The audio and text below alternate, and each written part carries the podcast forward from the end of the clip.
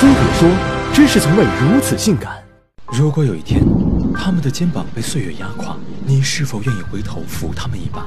如果有一天，他们无力前行，你是否愿意为陪伴他们温柔停下？如果我问起你远方的家乡，你是否会想到守着空房的爸妈？他们是一群渴望亲情的空巢老人，而你愿意给他们一个幸福的晚年吗？空巢老人主要指那些没有子女照顾、单居或夫妻双居的老人。由于社交圈子慢慢变小，他们常常是有话没处说，有空没事做。能陪伴他们的，只有出门时的一串钥匙，进门时的一盏孤灯。据统计，我国空巢老人已超一亿，到二零三零年将达到两亿人。空巢老人越来越多，除了少数与自身未婚未育有关，最主要还是因为计划生育和生育观念的转变，四二一家庭结构成为主流，而城市化带来的人口流动又使得大量青壮年走出家门进城打拼，空留老人守望家园。就算我们想要接老人同住，但迫于将会增添的生活压力和可能出现的代际冲突等，不是我们有心无力，就是老人们自觉回避。可是，当他们连基本的吃饭睡觉都成难题时，他们又能往哪儿回避呢？截至二零一五年末，全国养老服务机构和设施仅有十一点六万个，床位约六百七十二万张，一百个老人只有三个能摊到床位。再细分到空巢老人，得床率之低可想而知。据调查，城市约有百分之十的老年人没有养老金，在农村这个比例达到了百分之八十。他们活着要靠劳动和子女补贴，金额有限，甚至还时有时无。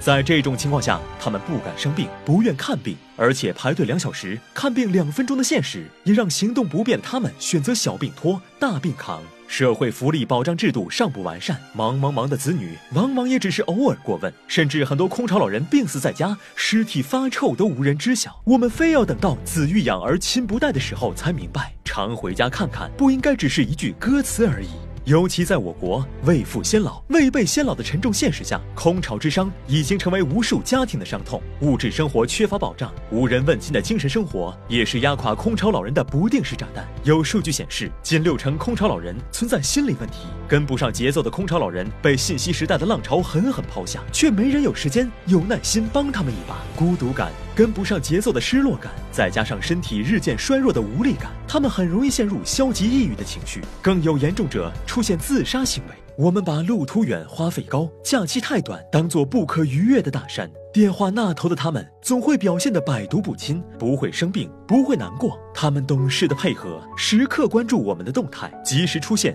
却又适时隐身。他们在老去的过程中手足无措，可我们只在一旁冷眼旁观。就算回家难，真的难于上青天，但简单的一通电话、一段视频，也能成为他们的慰藉。而我们处于失联状态多久了？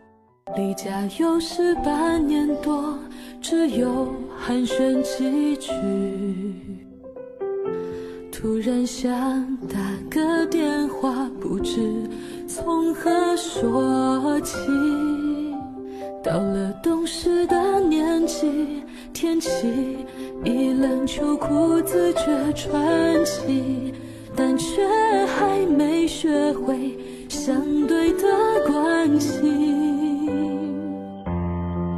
世界最远的距离，不在生死前，而是在你的朋友圈，短短的横线。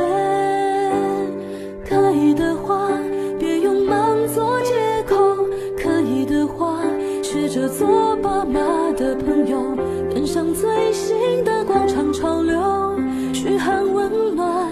不如聊聊快手，的话陪他出去走走，可以的话分享他的喜悦忧愁，